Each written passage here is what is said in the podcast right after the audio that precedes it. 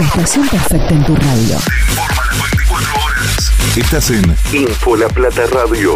Te contamos lo que nadie te va a decir. Le sigo diciendo a Eduardo Beliboni que el camino es eh, sentarse en el ministerio y traer a las personas que aún no han validado la identidad. Vos sabés que arrancamos el 22 de noviembre, se cumplen Claro. cuatro meses, un- más del 93% ya validaron sus datos, solamente el 7% no lo han hecho, digo, graficándolo un millón, 279 mil personas hicieron lo que había que hacer, que era acercarse a un dispositivo en cualquier centro de referencia del ministerio, en el propio ministerio en la 9 de julio, cuando le digo a Biliboni que venga y que traiga a las personas que no han podido hacerlo, es que en lugar de movilizarlos, Ujú. hacer un acampe y gritar a cielo abierto que esto es un ajuste, le digo que organice a su gente, la traiga a la puerta del ministerio, que tenemos todas las herramientas para hacer la validación de datos. Claro. Lo que no queremos, obviamente, Está bueno, ¿no? Que en lugar, eh, a ver, Bueno. Victoria, me parece muy bien, en lugar de movilizar, aparte con estas temperaturas, obligarle a la gente, a familias con chiquitos,